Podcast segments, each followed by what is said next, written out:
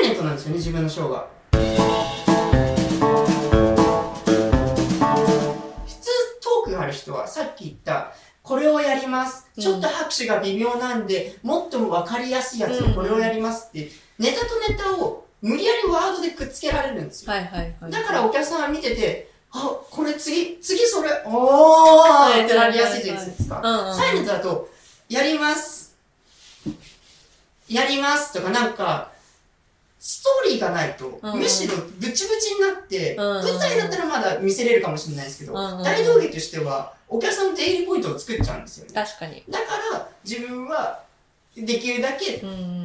ネタとネタをつなげていきたい。で、ネタとつネタをつなげたことによって、なんか、ここで見ていいなって思ったネタと、いいなって思ったネタを自分を介してくっつけて自分の味にやればオリジナルになるかなって思ってて。こことここのつなぎ方がオリジナルであれば、より全体がオリジナルになるみたいな。うん。でもそれが結果的に他の人もい似てるとはなっちゃうかもしれないけど、うん結構もう変な極端な言い方すると出ちゃってるじゃないですか出。ちゃっている。もう、本当オリジナルってないって言ったらすごい大げさですけど、うん外国のこの人はやってて、日本ではまだやってないから、うん。この人がやると、この人のオリジナルっぽいっていうのが大道芸のファンの人とかお客さんからするとなるぐらいの感覚で、自分としては、あの人のオリジナルっぽくみんな言ってるけど、海外のあの人もともとやってたよなとかそれが、結果なんか言われちゃう、パクリだ、どうだ、こうだとか言われてるあれだったらもう自分は、これが好きなんです。見てください。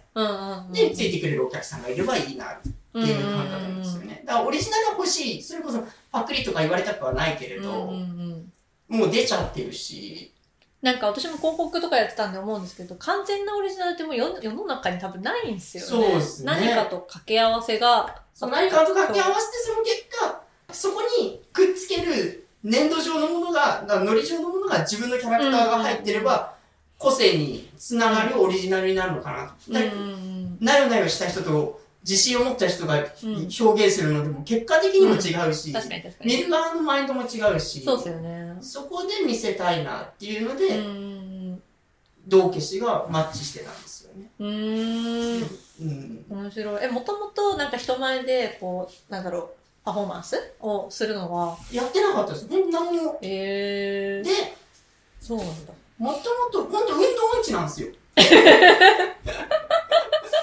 マジかマジっす。ほんと。なんか、太ってないのに足遅い子っているじゃん。すごい、なんかいろんな人を敵に回すかもしれないけど、その人なんですよね、確実に。だから自分の次の最高尾から2番目にいる人みたいな。で最高尾は本当にぽっちゃりした子なんだけど、ムービーみたいな。そうですはいはいはい。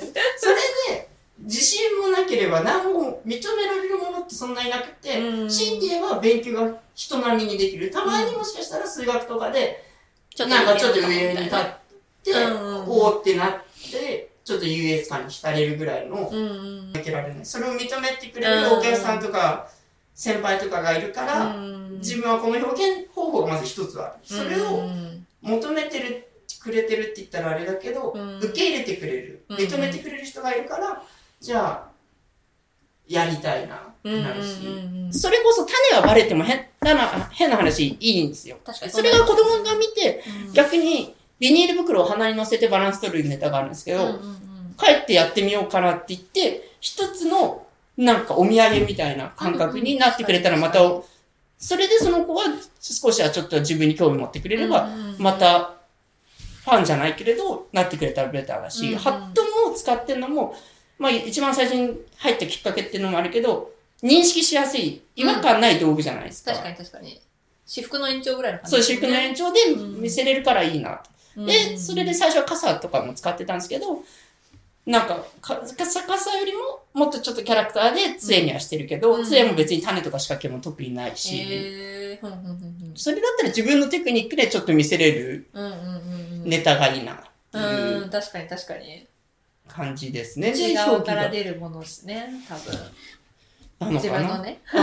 そうですね、自分の世界観に合ってるなで、こ抜いてきてるんで。一旦自分のフィルターというか、自分をの中で吸収して出るものを出してる感じそうでなす感じね。を受けました。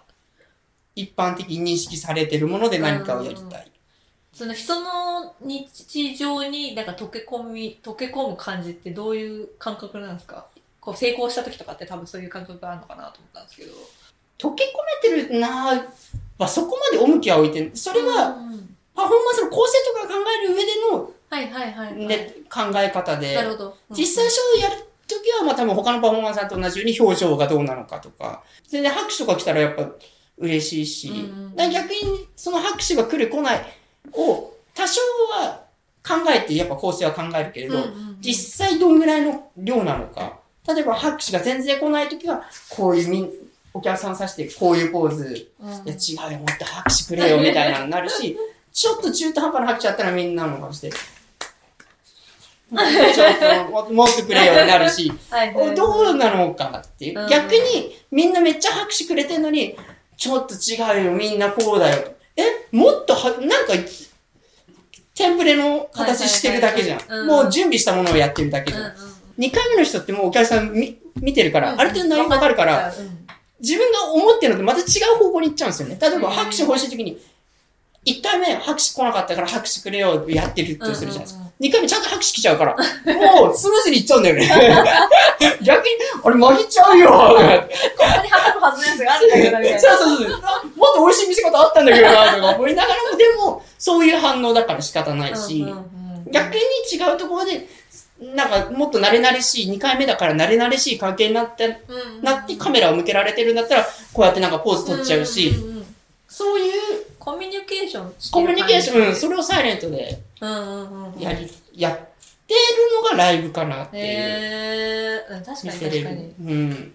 じゃあ結構、その、全部考えた通りにやるっていうよりは、その場の反応を見ながら、もう、うん。出てくる反応でコミュニケーション。引き出しをだから練習としては増やしておく。うんうん。な今だったらジャグリングの練習はベースとしてはやってるけれど、どっちかっていうと、イメトレというか、うんうんうん。あ、こういうこと来たらどうしようかな、みたいな。そうですね。今の、この表現で逆に拍手が来なかったら、うん。